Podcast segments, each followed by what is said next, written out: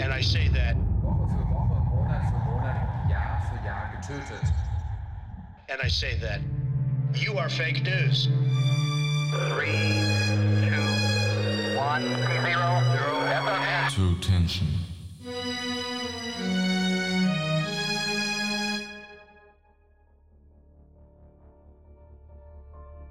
Ein Campus, viele Studenten und ein Mörder. Was nach kultigen Horrorsblätterfilm klingt, wurde im Jahr 1990 zur traurigen Realität und war dabei auch noch weitaus brutaler als der Film, der auf dieser Grundlage entstanden ist. Macht euch bereit für die wahre Geschichte hinter den Scream-Morden. Macht euch bereit für den Gainesville Ripper.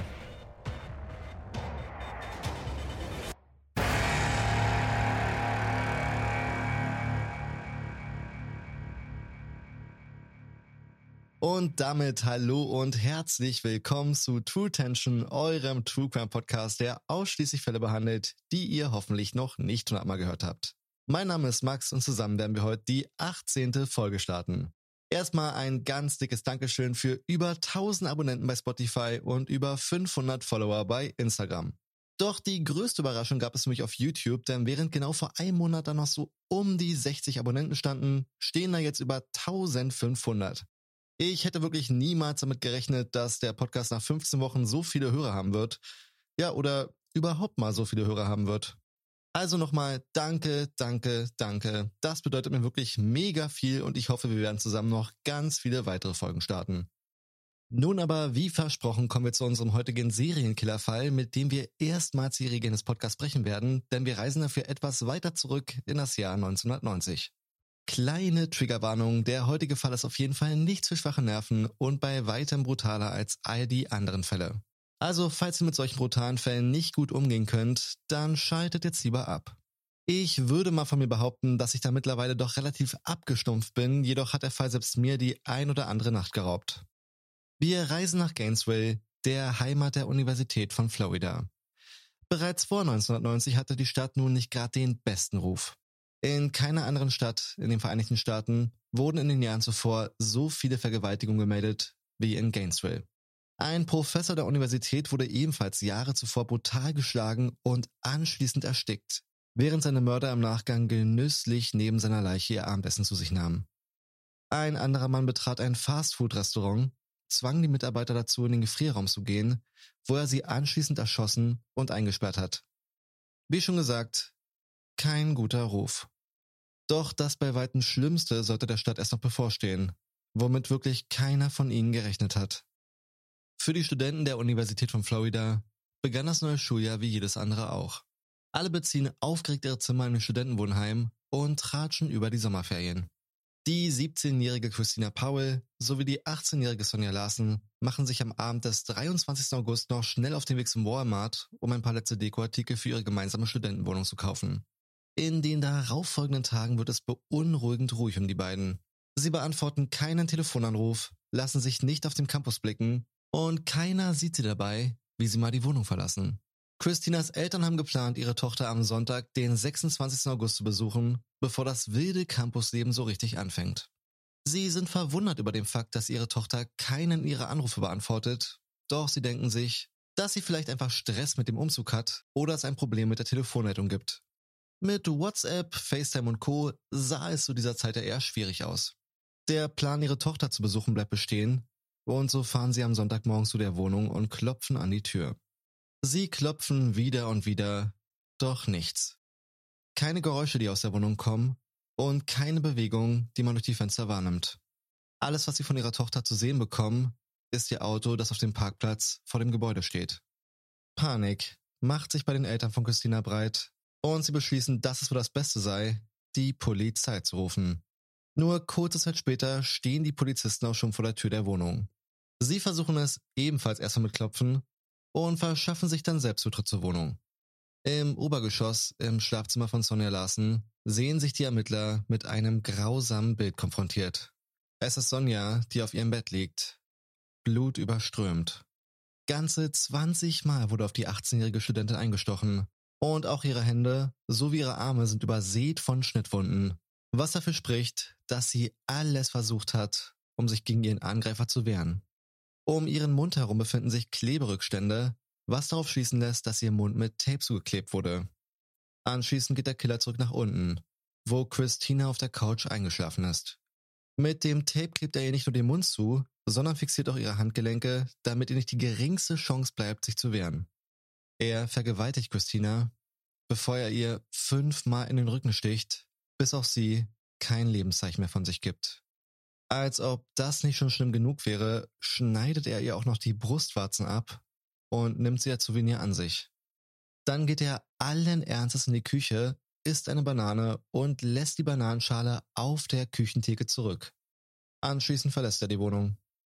Ich sagte bereits, der Fall ist nichts für schwache Nerven und ihr könnt mir glauben, es ist mir auch deutlich schwerer gefallen als sonst, diesen Fall einzusprechen.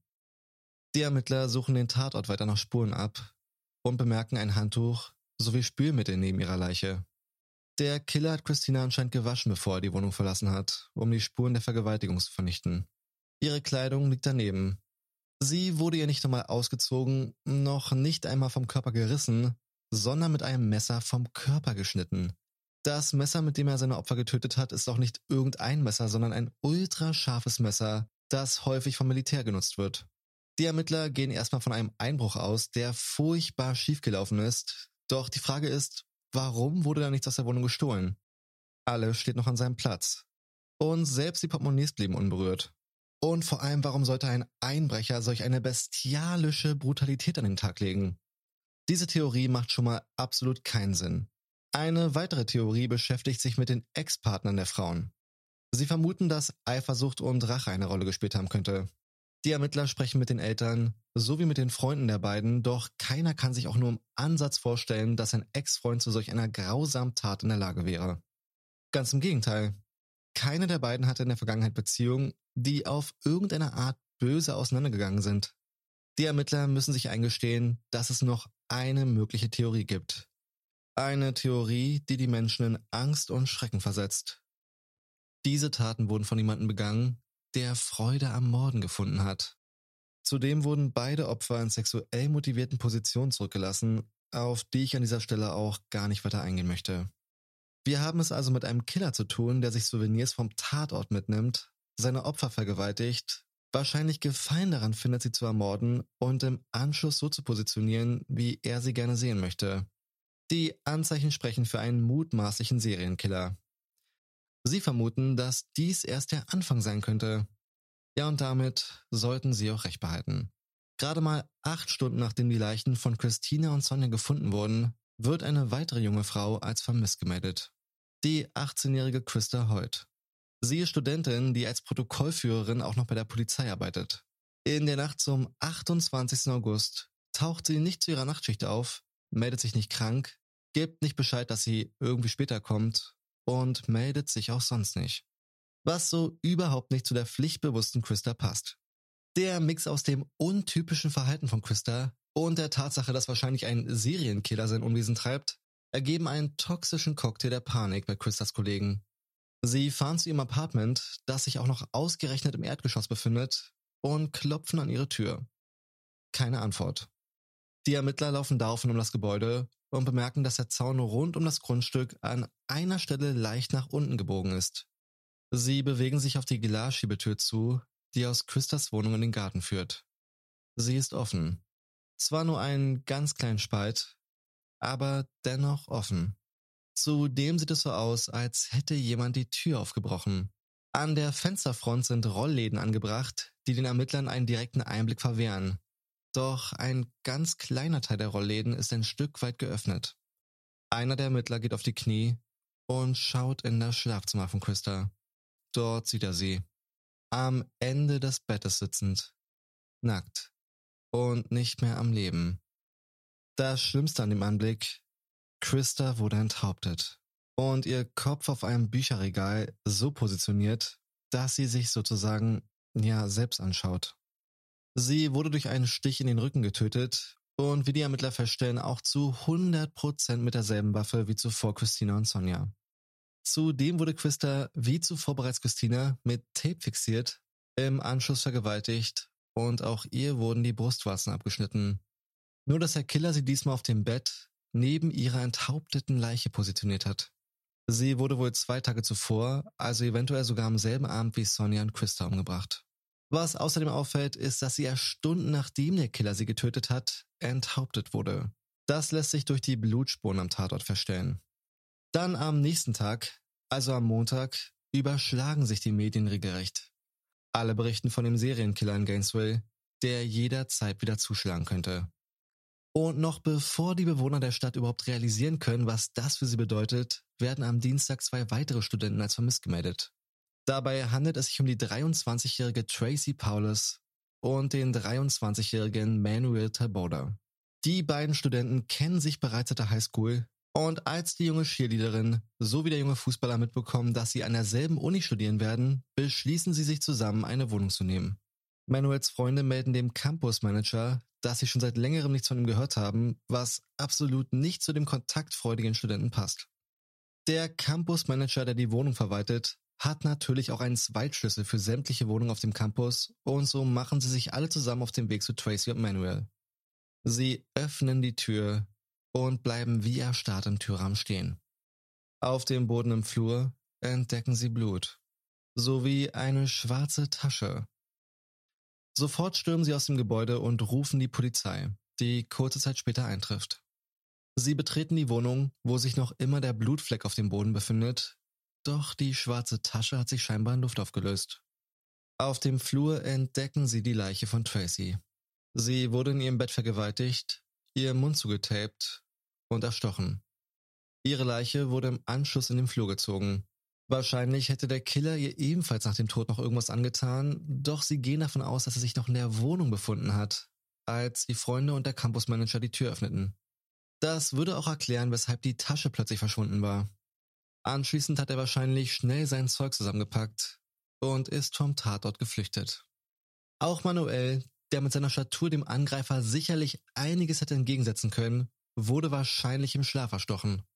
Außerdem befinden sich Schnittwunden an seinem gesamten Körper, vor allem an seinen Armen und seinen Händen, weshalb die Ermittler davon ausgehen, dass er aufgewacht ist und anschließend versucht hat, mit letzter Kraft gegen seinen Angreifer zu kämpfen.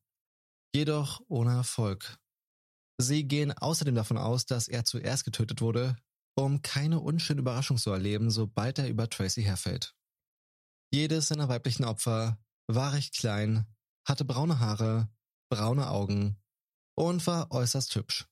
Was zu der Annahme führt, dass Manuel einfach nur aus dem Weg geräumt werden musste, da er absolut nicht in das Muster des Täters passt. Das führte jedoch dazu, dass die Stadt nur noch weitaus größere Panik hatte, da der Killer gezeigt hat, dass er von nichts und niemandem Halt macht und von dem Muster abweicht. So ziemlich jeder könnte sein nächstes Opfer sein. In nur drei Tagen haben die Ermittler fünf Leichen gefunden und für sie ist es nur eine Frage der Zeit, bis der Killer wieder zuschlägt. Doch zur großen Verwunderung der Polizei tut er das nicht. Die Ermittlungen laufen nun auf Hochtouren. Sie versuchen jetzt weitere Verbindungen zwischen den Opfern herzustellen, mal abgesehen von ihrem Aussehen. Was sie herausfinden ist, dass alle Frauen im Erdgeschoss gewohnt und auch alle Opfer Glasschiebetüren hatten, die der Killer mit einem Schraubenzieher aufgebrochen hat. Wie ich finde, eine schreckliche Vorstellung, dass da ein simpler Schraubenzieher ausgereicht hat. Außerdem stellen die Ermittler fest, dass, wenn man aus der Glasschiebetür schaut, mehr oder weniger ins Dunkel starrt, da alle Frauen in einer sehr ruhigen Gegend gewohnt haben mit nur wenig Außenbeleuchtung. Also perfekt für jemanden, der unbemerkt in die Wohnung reinschauen möchte. Sie vermuten, dass der Serienkiller, den die Medien mittlerweile als Gainesville Whipper tituliert haben, von außen stundenlang seine Opfer beobachtet hat. Aufgrund fehlender Fingerabdrücke am Tatort gehen die Ermittler davon aus, dass er Handschuhe getragen haben muss. Sie stellen nun alles in der Umgebung auf den Kopf, durchsuchen die anliegenden Wälder und öffentlichen Mülleimer in der Hoffnung, dass der Killer dort irgendwas weggeschmissen hat, wie beispielsweise das benutzte Ducktape. Jedoch ohne Erfolg. Währenddessen verlassen viele der Anwohner ihre Häuser und mieten sich in Hotels ein, da sie sich dort sicherer fühlen. Sämtliche Waffenläden in der Umgebung sind restlos ausverkauft. Eigentlich ist so ziemlich alles, womit man sich verteidigen kann, ausverkauft. Auch die Universität von Florida wird für eine Woche geschlossen und die meisten Studenten kehren zurück zu ihren Familien. Andere Universitäten in der Gegend engagieren eine ganze Armee an Sicherheitspersonal, das sich vor den Eingängen der Wohnhäuser positioniert. Gerüchte machen sich in der Stadt breit. Der eine sagt, der Killer wäre als Taxifahrer verkleidet, der seine Opfer, nachdem er sie zu ihrer Zieladresse gebracht hat, einfach umbringt. Andere sagen, er wäre als Pizzabote oder als Arzt verkleidet. Und wieder andere behaupten, er verkleidet sich als Polizist. Ihr könnt euch sicherlich vorstellen, was sich für ein riesiges Problem aus dem letzten Gerücht ergibt. Denn viele Menschen in Gainesville haben dadurch das Vertrauen in die Polizei verloren. Was man in dem Fall natürlich absolut nicht gebrauchen kann. Die Ermittler fassen alles, was sie über den Täter wissen, in einem sogenannten Täterprofil zusammen. Wie er sich verhalten hat, was ihm bei den Morden scheinbar besonders wichtig war, wie sie sich unterscheiden und was seine Motive sein könnten.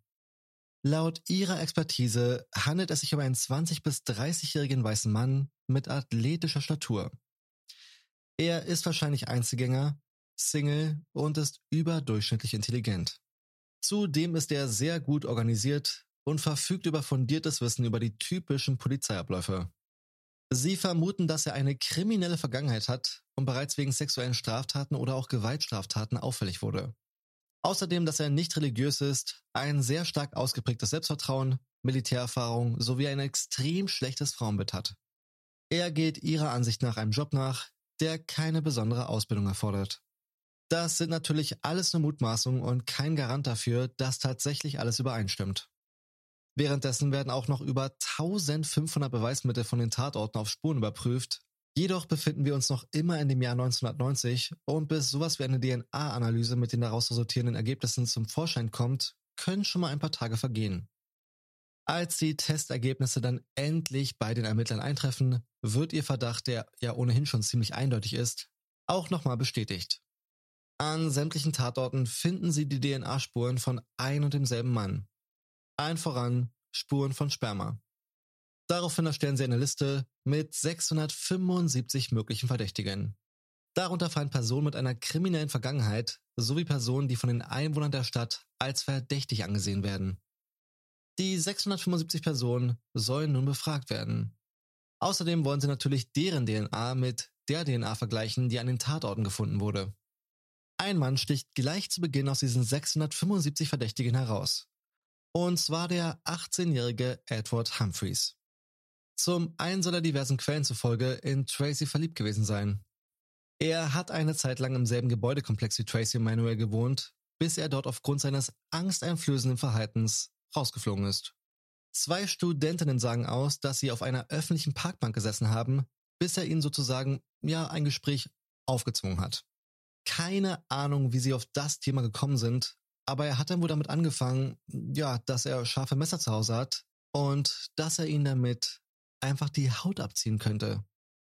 Also wirklich gar kein guter Anmachspruch. Und das sehen selbstverständlich auch die zwei Damen so, die richtige Angst vor ihm bekommen haben. Bekannte von ihm beschreiben ihn als komischen Einzelgänger, der ständig Kleidung in Camouflagefarben anzieht und fast immer eine Art Armeemesser mit sich trägt. Am 30. August wird er dann verhaftet. Allerdings nicht wegen den Morden, sondern weil er gewalttätig gegenüber seiner Oma geworden ist. Psychologen führen mit ihm eine Untersuchung durch und diagnostizieren bei ihm eine bipolare Störung. Seine Vergangenheit, sein Verhalten, seine Aggression passen total in das Täterprofil. Außerdem haben auch die Morde aufgehört, was die Polizei darauf zurückführt, dass es an der Inhaftierung von Edward liegen könnte. Sie befragen ihn und stellen fest, dass er ziemlich viel über die Morde, die Herangehensweise sowie den Tatort an sich weiß. Nach den ganzen Eindrücken und Erkenntnissen, die die Ermittler sammeln konnten, wird seine Kaution auf eine Million US-Dollar festgelegt. Was ja heute schon viel Geld ist, jedoch verhältnismäßig im Jahr 1990 noch viel mehr wert war. Doch relativ untypisch für jemanden, der seine Oma attackiert hat, und das bekommen natürlich auch die Medien mit. Gainesville geht davon aus, dass die Polizei den Killer geschnappt hat.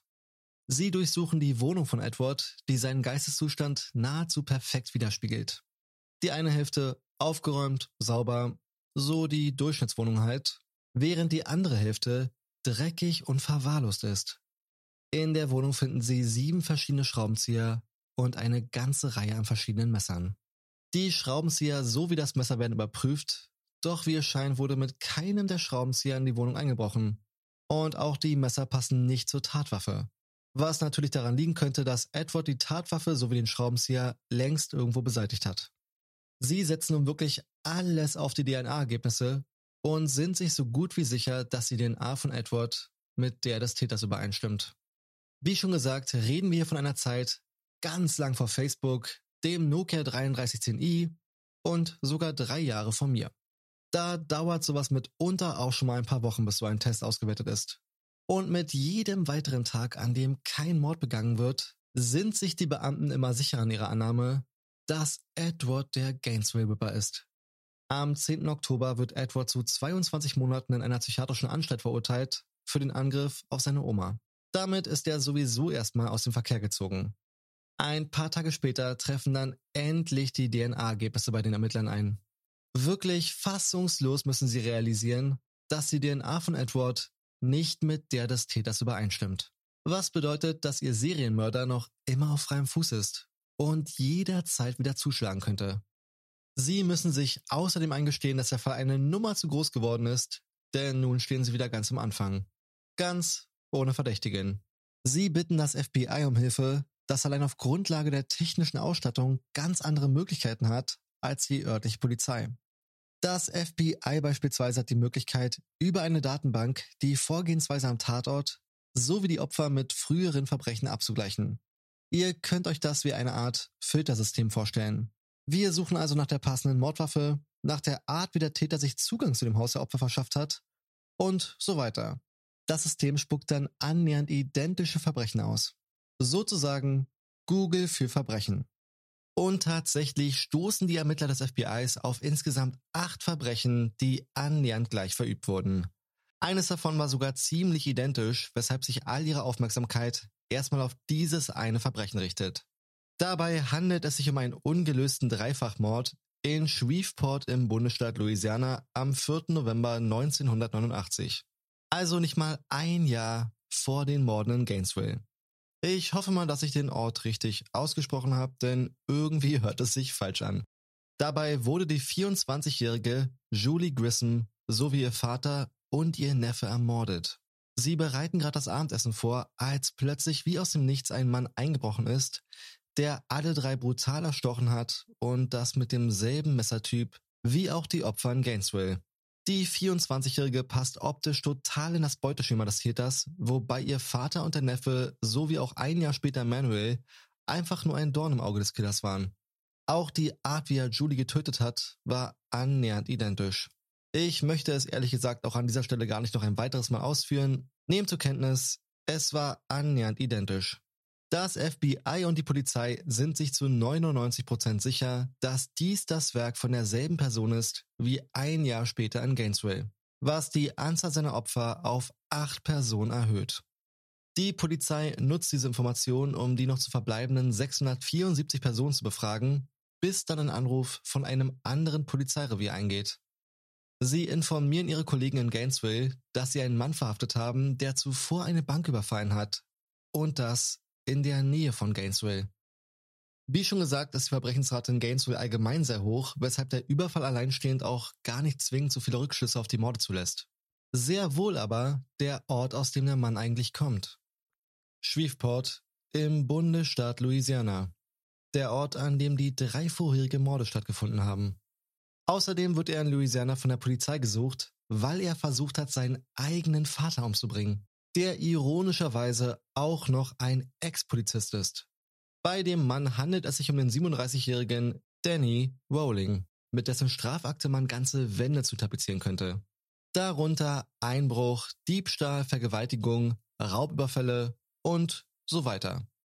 Nun folgt ein kurzer Abriss zu der Person Danny Rowling. Danny wurde 1954 in Shreveport, Louisiana geboren. Noch bevor er auf die Welt gekommen ist, war er eigentlich nicht wirklich willkommen. Zumindest nicht von seinem Vater. Noch als Baby wurde er von seinem Vater gegen die Wand gekickt. Auch als Kleinkind wurde er brutal von ihm geschlagen.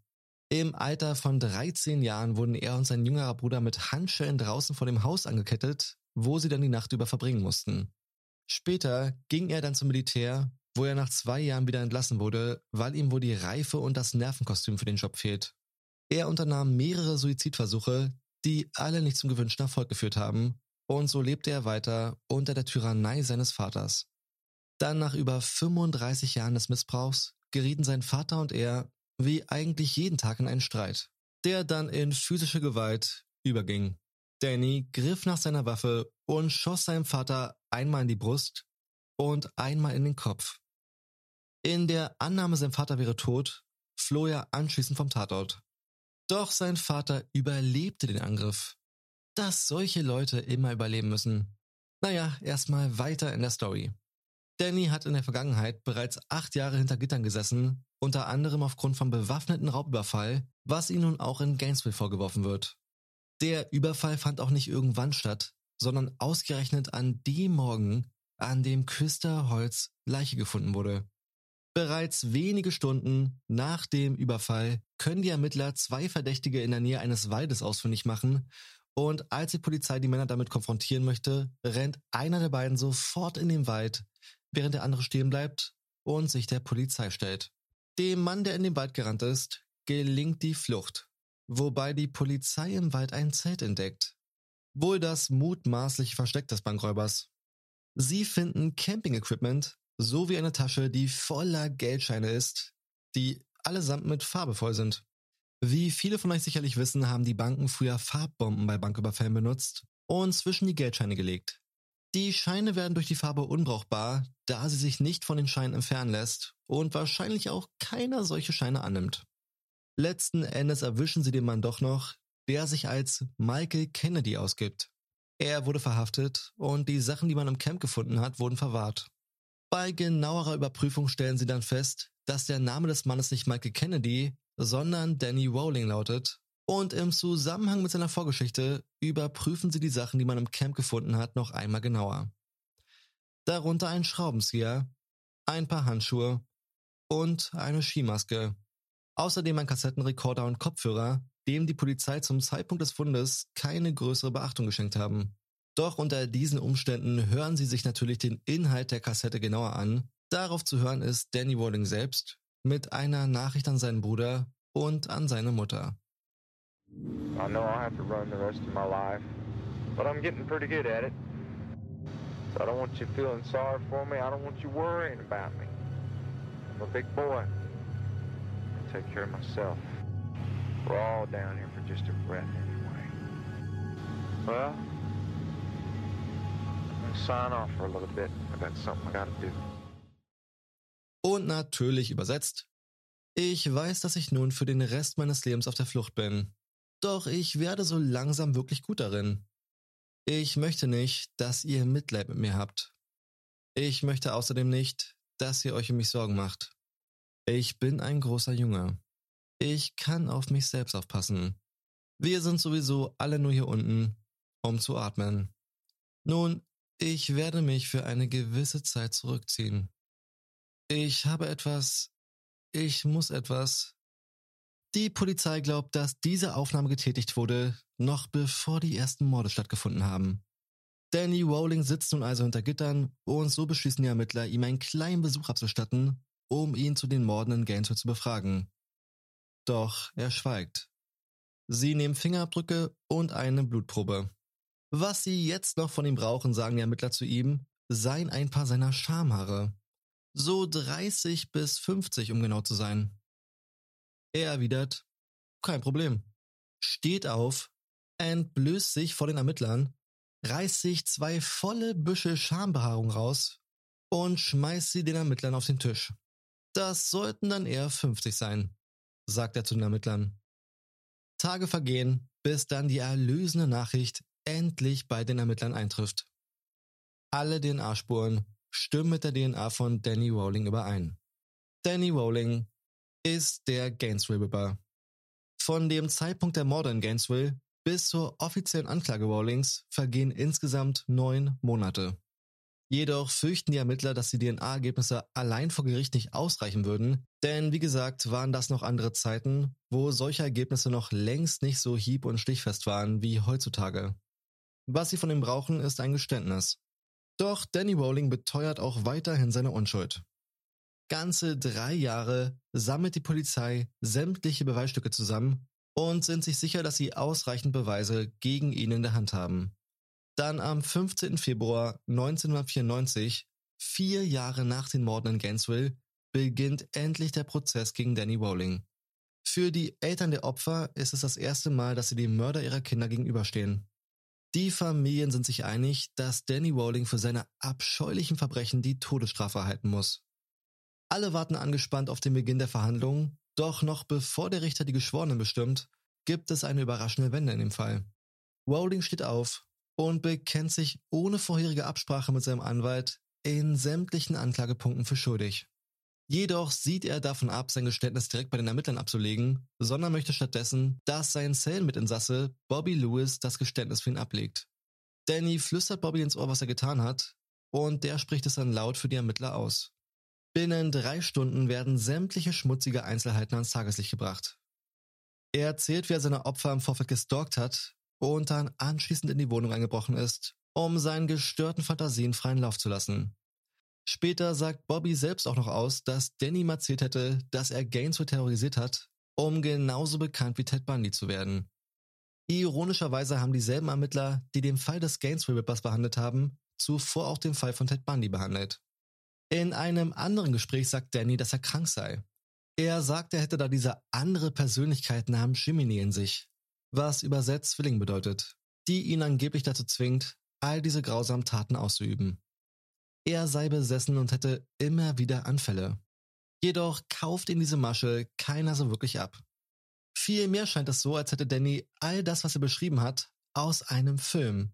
Nämlich Der Exorzist Teil 3, den er sich in Gainesville im Kino angesehen hat. Die Ermittler vermuten, dass er sich als unzurechnungsfähig darstellen möchte, um der Todesstrafe zu entgehen. Sein Verteidiger weist im Prozess auch nochmal auf seine dramatische Kindheit hin, in der sein Vater ihn immer wieder aufs übelste missbraucht hat. Doch auch das reicht nicht aus. Danny Rowling wird am 20. April 1994 schuldig gesprochen. Er wird für die Morde an den Studenten zum Tode durch die Giftspritze verurteilt. Doch bis zur Vollstreckung der Strafe dauert es dann nochmal weitere zwölf Jahre. Am 25. Oktober 2006 bekommt er um 18.31 Uhr die tödliche Injektion vor den Augen der Familien der Opfer verabreicht. Während seiner letzten Sekunden summt er Gospelmusik und schaut den Familien direkt in die Augen. Als die Ermittler im Nachgang seiner Zelle kontrollieren, finden sie einen Brief, in dem er auch den Mord an der Familie ein Jahr zuvor gesteht. Im Jahr 1996 kommt dann der erste Teil der Scream-Reihe in die Kinos, doch nur die wenigsten wissen, dass der Film auf der Grundlage des Gainesville Rippers entstanden ist. Ja, und damit endet unser heutiger, mehr als schockierender Fall. Nach meiner bescheidenen Meinung hat der Vater von Danny zumindest eine ähnliche Strafe durchaus verdient. Das entschuldigt auf gar keinen Fall die Morde von Danny, doch immerhin war es sein Vater, der dieses Monster erstmal erschaffen hat. Schreibt mir gerne in die Kommentare, was ihr über den Fall denkt oder auf Instagram unter truetension.podcast und wenn ihr schon mal da seid, dann würde ich mich auch riesig über ein Abo freuen. Ja, und damit verabschiede ich mich für heute. Ich wünsche euch allen einen entspannten Sonntag und einen guten Start in die neue Woche. Bis dann. And I say that you are fake news. Three, two, one, zero, zero. True Tension.